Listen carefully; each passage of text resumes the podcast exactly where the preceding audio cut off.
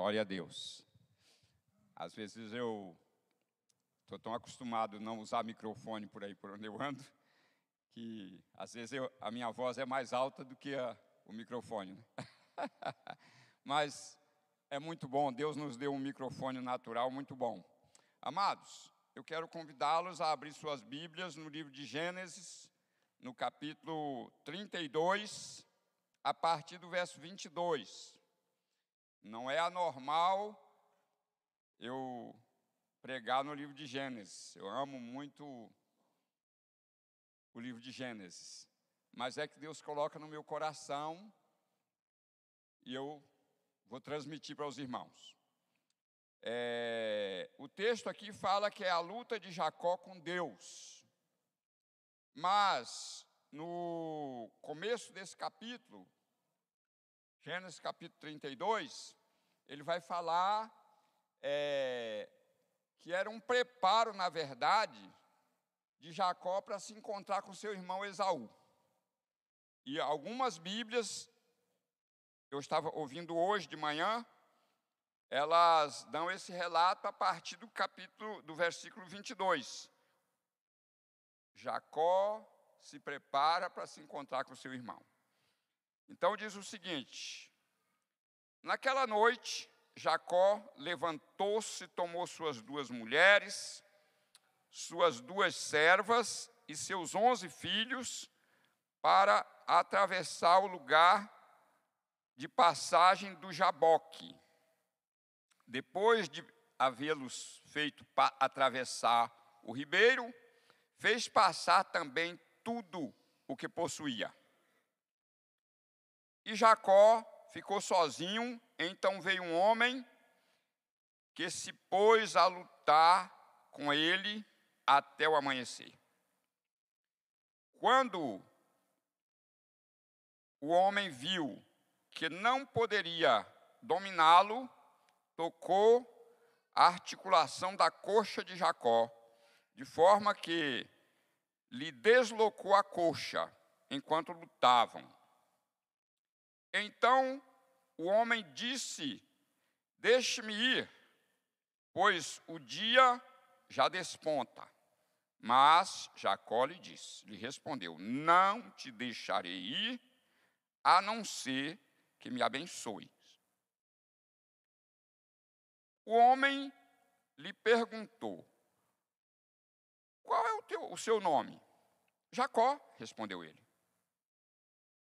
Então disse o homem: Seu nome não será mais Jacó, mas sim Israel, porque você lutou com Deus e com os homens e venceu. Prosseguiu Jacó: Peço-te que digas o teu nome. Mas ele respondeu: Por que perguntas pelo meu nome? E o abençoou ali. Jacó chamou aquele lugar Peniel, pois disse: Vi a Deus face a face, e todavia a minha vida foi preservada, ou foi poupada. Ao, ao nascer do sol, atravessou Peniel, mancando por causa da coxa.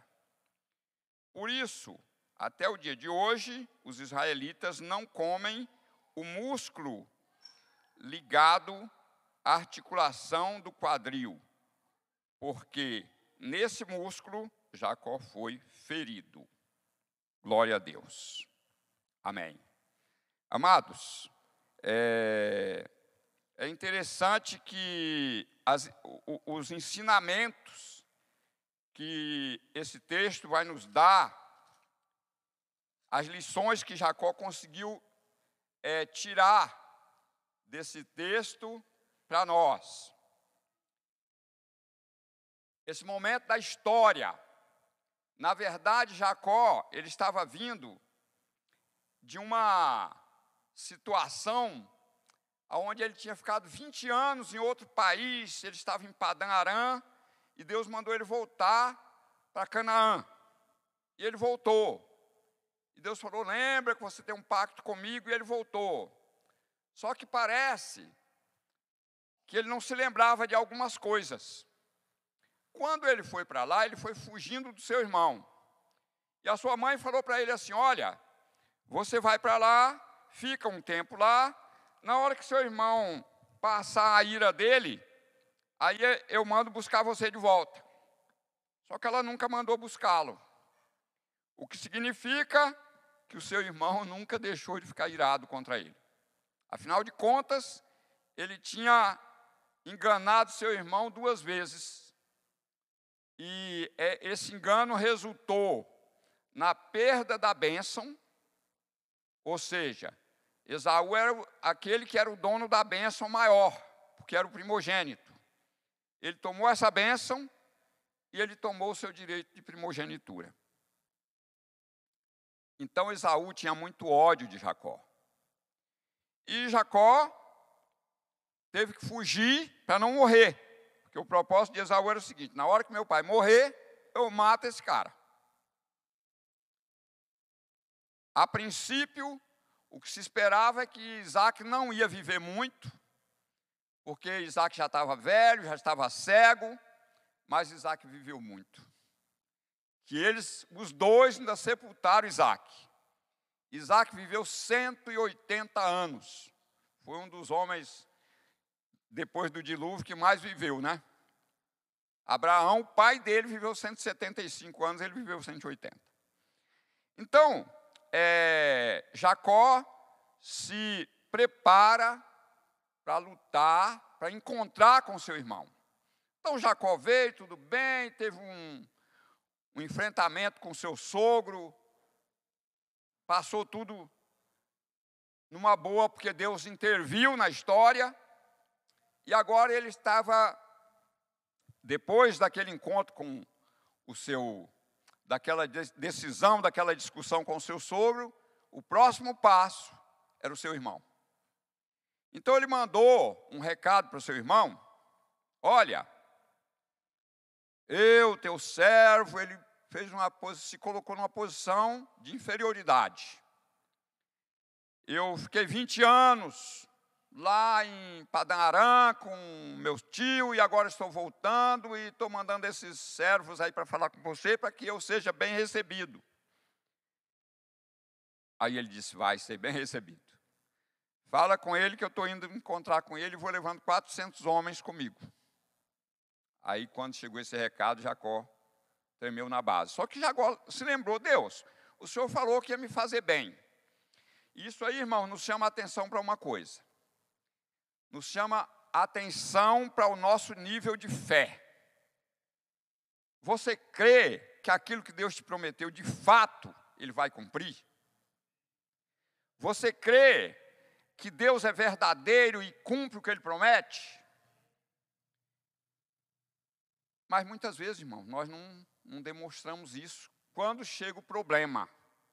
Diante do problema. Por quê? Porque Jacó ele falou para Deus: Deus, eu estou com medo. Eu estou com medo do meu irmão. Mas o Senhor falou que ia me fazer bem, Deus, e agora ele vai vir atrás de mim com 400 homens, e o que vai ser de mim? Ele vai matar a mim, vai matar as minhas mulheres, meus filhos, vai acabar com tudo.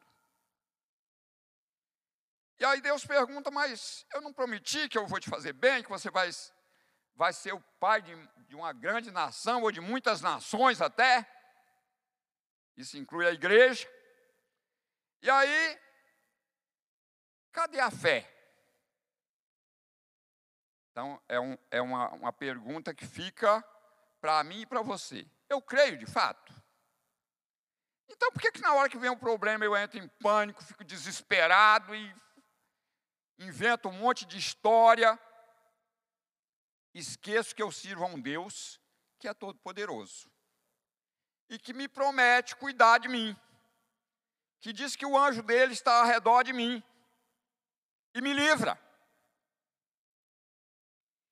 Então, eu me lembro aqui agora, assim, fazer essa colocação, que quando eu fui para esse trabalho que eu faço nas ruas, as pessoas falavam assim, que, que as pessoas da rua batiam, agrediam, roubavam.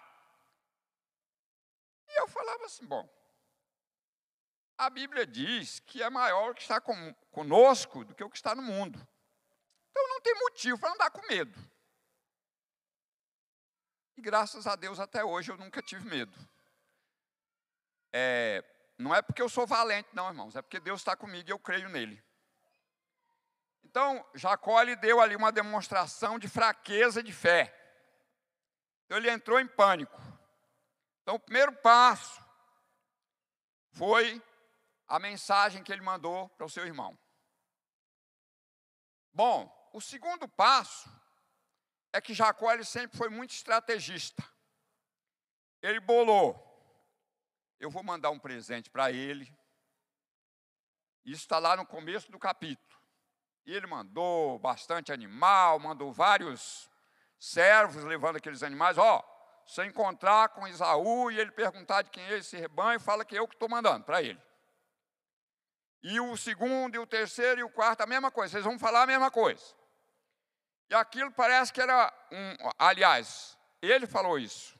Eu vou abrandá-lo com o presente e depois ele vai me receber. Mas ele percebeu que o presente não ia resolver o problema. Sabe por quê, irmãos? Porque enquanto aqui dentro não tem paz, você sabe que a coisa não está boa. Enquanto eu não tenho certeza do perdão de Deus, enquanto eu não tenho certeza da solução de Deus, a coisa não está boa. E ele percebeu que o presente não ia resolver o problema, não ia acalmar o coração de Esaú. Qual o próximo passo? Manda a família na frente, manda os bens na frente, fica sozinho. E aí, ele entra em uma luta corporal com Deus. E que eu acho interessante isso aí, irmãos, é que nessa batalha espiritual, muito intensa, foi uma noite inteira de luta. É interessante que a Bíblia diz que o choro pode durar uma noite, mas a alegria vem pela manhã. Jacó foi profundamente abençoado, porque ele lutou a noite inteira, e eu acho interessante no versículo 28, quando Deus fala assim: Você não se chama mais Jacó, você não se chama mais suplantador, você não se chama mais enganador. A partir de hoje, seu nome é Israel, porque você lutou com Deus e com os homens e venceu. Deus está dizendo para Jacó o seguinte: Jacó, você me venceu. Você já pensou Deus falar isso assim? Você me venceu. Você me venceu porque você creu. Você me venceu porque você não, não, não, não fugiu na hora da dificuldade. Então, irmãos, o que Deus espera que nós, servos dele, que acreditamos nele, que servimos a ele, é que na hora da dificuldade, a gente não envergonha a Deus com o nosso comportamento. Que muitas vezes, infelizmente, a gente faz isso, né? Envergonhar a Deus. Já pensou, irmão? um crente desesperado. Um crente andando cabisbaixo, envergonhado. E aí o salmo fala assim, que as pessoas falavam assim, onde está o seu Deus? Aonde está o seu Deus nessa hora?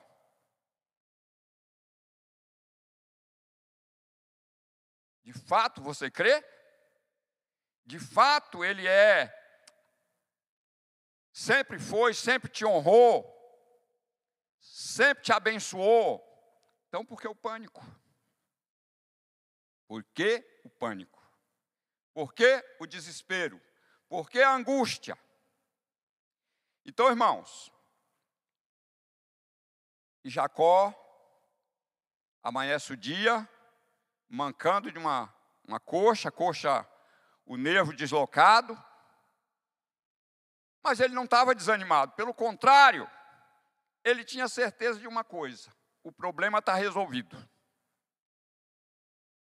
E ele saiu dali e prosseguiu, ele não parou, ele foi, se aproximou da sua família, fez as estratégias que era comum naquela época, colocou as servas na frente, depois a esposa, depois a, a, a última, que era Raquel, a esposa amada dele.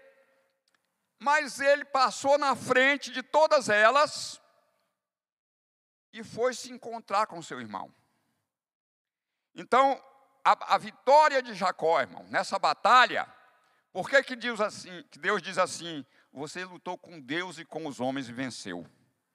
Porque enquanto essa batalha intensa estava acontecendo no espírito, uma batalha espiritual, também essa batalha espiritual estava acontecendo dentro do coração de Esaú. Então, quando Deus, quando Jacó começa a se aproximar de Esaú e começa a se inclinar. Esaú corre, pula no pescoço de Jacó e começa a chorar. Quem fez essa mudança? Quem tirou esse ódio? Quem levou a reconhecer que estava diante do seu irmão? Quem levou a se lembrar que brincavam junto, que corriam junto? Foi o Espírito Santo de Deus que fez essa obra. Então, irmãos, eu preciso crer, essa é a realidade. Eu preciso crer que Deus não é mentiroso. Eu preciso crer que aquilo que Deus prometeu, que Ele prometeu que Ele vai fazer, Ele vai fazer. Então, irmãos, às vezes é claro que eu não tenho direito de criticar e mas eu fico triste quando eu vejo as pessoas diante de determinada situação, aí ele vem, ele é, ele é daqui, ele é da igreja, ele pede oração para resolver o problema, mas ele sai de igreja em igreja, me perdoe falar isso aí, pedindo oração, pedindo fazer campanha, não sei o que mais, tal, para resolver o problema. Então Deus não ouviu o que eu pedi? Então Deus não prometeu nada para mim? Então Deus não cumpre a palavra dele? E daí? Ou seja, quem que está provando o contrário? Sou eu, que não estou crendo. Isso é falta de fé, e eu preciso entender que a Bíblia diz assim: que aquele que prometeu é fiel para cumprir. Então, se ele prometeu e se ele é fiel para cumprir, então eu preciso aprender uma coisa: adorá-lo, servi-lo, acreditar nele. E muitas vezes, irmãos, não é isso que eu demonstro. Muitas vezes não é isso que eu passo para os meus irmãos. Não é isso. Eu passo um testemunho completamente desfigurado. Um testemunho que não bate com aquilo que eu prego. Que não bate com aquilo que eu falo que Deus faz, que Deus é. Eu me lembro quando eu era até solteiro ainda lá na, em Belo Horizonte, bem novinho, e uma noite eu fui ajudar um irmão a levar a esposa no, no hospital, e voltei, e quando eu estou caminhando, um homem estava parado lá debaixo de um poste, aquele homem me chamou, você, eu estava com a Bíblia, ele falou, vem aqui, Fui lá, você é crente? Falei, sou, prega para mim, prego. Ora por mim, oro. E eu fiquei olhando assim. Era uma meia-noite, mais ou menos. Mas eu, eu tinha certeza que eu não estava sozinho ali. Eu tinha certeza que Deus estava comigo. Então, eu fiquei pensando assim: Alguém poderia correr, achar que era um bandido, que ia fazer alguma coisa de ruim com ele. Não, irmão, não vai. Porque Deus está com você, porque Ele prometeu isso. E se Ele é fiel para cumprir, então por que, que eu vou ficar com medo? Então, nesse texto, Deus mostra para Jacó quem de fato ele era e o que, que ele poderia fazer, porque ali ele mudou a história. Esaú só não ficou para ir com ele porque ele não aceitou. Não, meu irmão, pode ir. Eu já fui muito bem recebido por você, está ótimo. Isso é bênção. Pode ir. Eu tenho pessoas para levar, porque você sabe que esse rebanho vai devagarinho, os meninos vão devagar, e se for forçar eles, eles vão morrer, vão acabar. Mas ele saiu daquele lugar, ele saiu de Peniel, de fato, com a certeza de que Deus tinha intervido na história. Primeiro, porque ele lutou pessoalmente com Deus, e porque Deus falou para ele o seguinte: você lutou com Deus e com os homens e venceu. Na verdade, irmãos, Jacó era um estrategista para lutar com os homens, mas com Deus foi a primeira vez. Então, muitas vezes, nós somos estrategistas nos nossos negócios, somos estrategistas para ganhar dinheiro, para trabalhar, mas nunca enfrentamos uma luta com Deus. E às vezes nós precisamos passar por essa experiência, que foi a experiência de Jacó, uma luta intensa com Deus. Mas tem mais uma pergunta que não quer calar. Você está lutando com Deus ou contra Deus? Eu falo assim: se você está lutando contra Deus, você já perdeu. Pode saber disso. Que a Bíblia diz que ninguém que se levanta contra Deus tem paz. Está na Bíblia isso aí. Ninguém que se levanta contra o Senhor tem paz. Então, se eu estou lutando contra Deus, eu já, tá, já estou derrotado. Mas se eu estou lutando com Deus, eu posso me considerar um vitorioso. Então, irmãos, a batalha com Deus, ela tem que acontecer na nossa vida. Nós temos que entender que a vida espiritual, ela é muito mais importante do que a vida secular, que a vida profissional. Então, muitas vezes, nós prejudicamos a nossa vida espiritual para fazer coisas para agradar pessoas. E a gente não entende que a gente está abrindo mão de uma batalha que, se tivesse na presença de Deus, lutando com Deus, a gente poderia ouvir essa palavra dele: Você lutou com Deus e com os homens e venceu. Então, Jacó saiu dali duplamente abençoado. Primeiro, porque Deus abençoou ele, falou assim: Eu te abençoo. Segundo, porque Deus mudou o nome dele. Agora seu nome é Israel, porque você, como príncipe, lutou com Deus e com os homens e venceu. E você sabe que essa mudança de nome ela tem muito a ver com a nossa vida. Deus mudou a sua vida, Deus mudou a minha vida no dia que eu entreguei minha vida para Jesus, porque eu me tornei uma nova criatura. Você se tornou uma nova criatura. Então, se eu me tornei uma nova criatura, é claro que eu preciso provar isso através dos meus atos, através dos meus feitos, através dos meus negócios, através daquilo que eu falo onde eu passo. Isso tem que provar que de fato houve mudança. E na vida de Jacó, com certeza, houve essa mudança. E dali para frente, Jacó foi outro homem. Então, irmãos, nós precisamos entender o que é uma vida espiritual.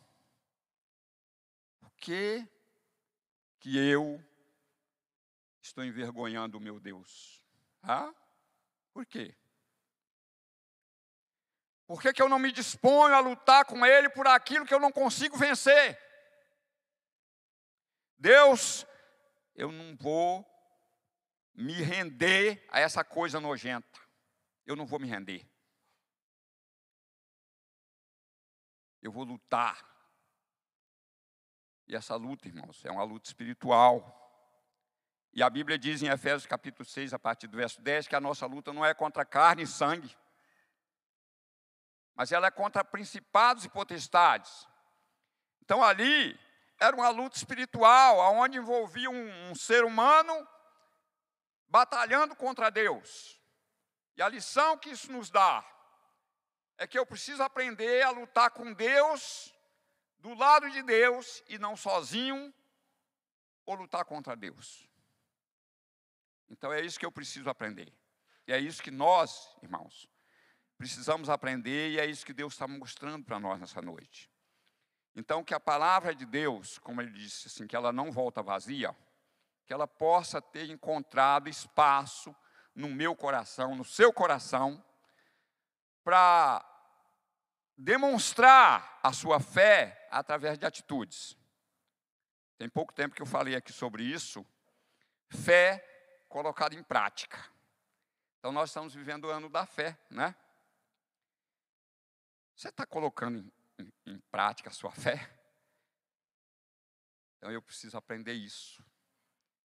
E colocar a minha fé em prática, ela envolve muitas coisas. Porque às vezes eu, eu só falo que creio, mas eu não creio de fato. Então, quando eu creio, Jesus falou assim: se creres, verás a glória de Deus. Amém? Então, irmãos, essa é a palavra de Deus para nós nessa noite, tá? Que Deus nos abençoe e continue nos despertando para não abrir mão dessa batalha espiritual, dessa batalha com Deus a cada dia da nossa vida. Amém? Vamos está encerrando, vamos orar. Pai, eu te louvo, eu te agradeço, porque o Senhor nos falou nessa noite. Eu sei, papai, que a tua palavra tocou os corações, que os meus irmãos entenderam a profundidade da tua palavra, o que o Senhor de fato quer de nós, meu Deus, e que o Senhor possa continuar esse trabalho no meu coração e no coração de cada pessoa aqui presente para que possamos glorificar o teu nome com o nosso comportamento, com a nossa fé, com as nossas atitudes, ó Deus. Muito obrigado. E nesse momento, papai, quando nós vamos é, participar de um momento de comunhão, que nós possamos te honrar com aquilo que nós tiramos de bom dessa mensagem, e não com coisas efêmeras, com comentários que não glorifica o teu nome, o Senhor sabe disso, que muitas vezes os meus comentários não te glorificam, mas que essa noite o teu nome possa ser exaltado, Senhor. Eu oro em nome de Jesus Cristo. Amém. Amém.